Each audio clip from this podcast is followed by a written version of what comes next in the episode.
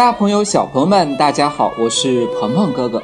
今天的鹏鹏说读书时间，为大家读的是《鹏鹏哥哥讲故宫》系列之二，《一条水龙盘宫城》第二部分，紫禁城的动物。紫禁城不仅住着皇帝和他的家人，还有那些服务的宫女杂役。其实啊，除此之外，还住着。很多动物呢。这里的马厩里有为了皇帝出行和仪仗而喂养的御马。坤宁宫前啊，有清朝为了养乌鸦而竖起来的高高的索伦杆。当然了，那些不能和自己的家人团聚的妃嫔也会养只猫来陪伴自己。尽管这些活的动物数量也不少，但和屋顶上。石柱上、影壁上，各种或是实用或是装饰的动物形象们比起来，那实在是太少了。皇帝啊，总说自己是真龙天子，所以在紫禁城众多的祥瑞神兽中，龙的形象当然是最多的了。另外啊，还有和龙相呼应的凤，以及龙的众多儿子们。这些动物有的守卫在屋顶的最高处，有的蹲坐在屋檐的四角，有的呢被做成了排泄雨水的出水口。除了龙和麒麟这样是古人想象出来的动物之外，还有很多是来自于大自然的，比如姿态威严的铜狮子，带给我们的是王者的气度；驮着宝瓶的大象。带给我们的是太平有象，昂首挺立的铜鹤和敦厚老实的铜龟，带给我们的是长寿稳固的意思。其实，紫禁城里的动物们远不止这些，有的形象是现实当中存在的，有的形象则是古代的人们想象和加工出来的，甚至有些神兽的名字，我们今天的很多人。都不知道怎么样读出来了。比如，小朋友们来试试读读这个神兽的名字。一个使用的“用”在左上角有一个撇，它的发音啊是叫做“鹿”，连起来这个神兽的名字叫做“鹿端”。传说这个鹿端啊，不仅能够通晓四方的语言，而且还可以日行一万八千里。更重要的是，只有在贤明君主统治的时候，陆端才会陪伴在身旁。所以在紫禁城里，皇帝宝座前面的很多器物都会被制作成祥瑞神兽的形象。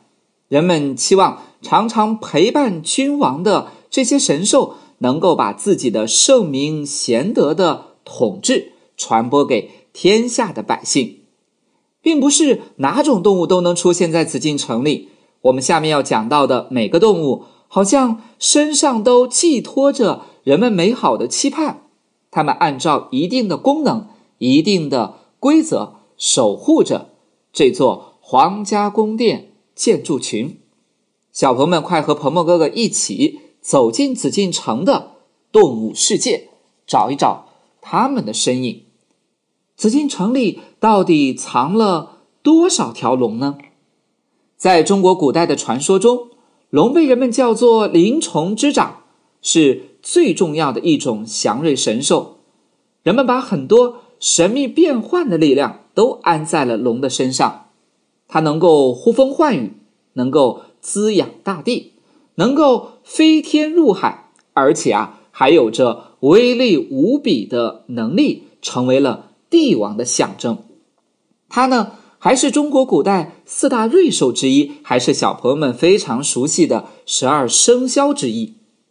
当我们走进紫禁城，仿佛走进了龙的世界，尤其是和皇帝联系紧密的区域，建筑用具上几乎都能找到很多龙的形象。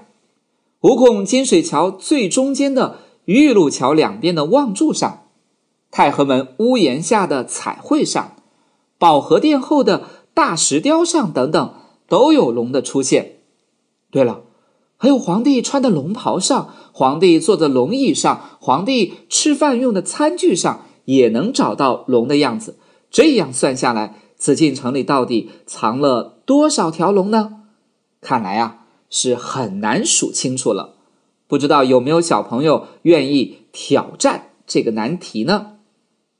虽然我们难以数清紫禁城里一共有多少条龙，但是还真有人很仔细的数过金銮宝殿、太和殿上有多少条龙，最后得出来的数字居然有一万三千多条。这些龙啊，不仅分布在外部屋顶的琉璃瓦上，也同时出现在内部的彩绘等地方。最引人注目的，要数宝座周围的六根盘龙金柱了。太和殿内的柱子大多是红色的，只有宝座周围的六根柱子闪着灿灿的金光，让整个大殿的气氛显得华丽而庄重。而且啊，更加突出了中央宝座的尊严和肃穆。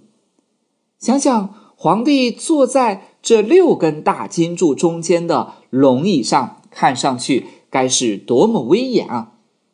对了，每根柱子上还画着一条巨龙，龙的身子盘绕着整个柱子，龙头昂起，嘴巴张开，好像啊是在云里翻腾一样。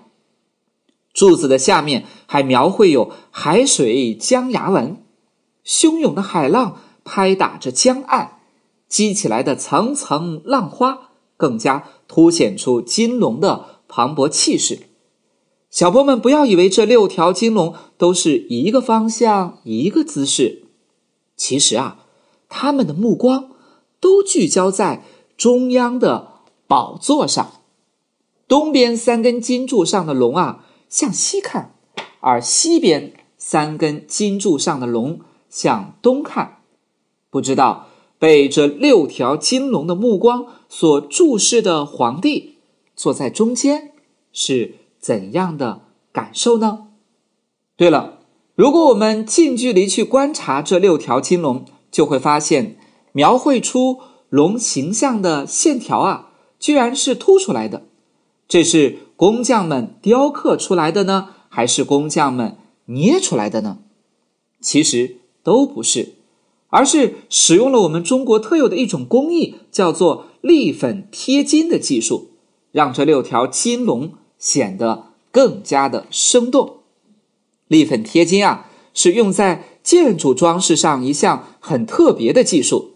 先用石粉加水胶调和成膏状的材料，然后呢，灌进皮囊里面。皮囊的一端啊，安装一个金属的导管，只要用手用力的挤压皮囊，材料啊就会从小小的导管里喷出来，粘附在。柱子外面的保护层上形成凸起来的流畅线条，哎，小朋友有没有觉得像是做蛋糕时候挤奶油的工具呢？然后啊，再把非常非常薄的金箔贴在上面，这就叫做立粉贴金的技术。有没有小朋友听完之后觉得和我们刚才讲到的蛋糕工具还是很接近的呢？紫禁城里的龙实在是太多了，但真龙只有一个。你猜到是谁了吗？在皇宫里的一片区域和建筑上，并不是只有龙的形象独立出现的，而是会和凤搭配起来。紫禁城里的凤凰又在哪里呢？好了，我们今天的鹏鹏说读书时间就到这里，我们下期节目。再见。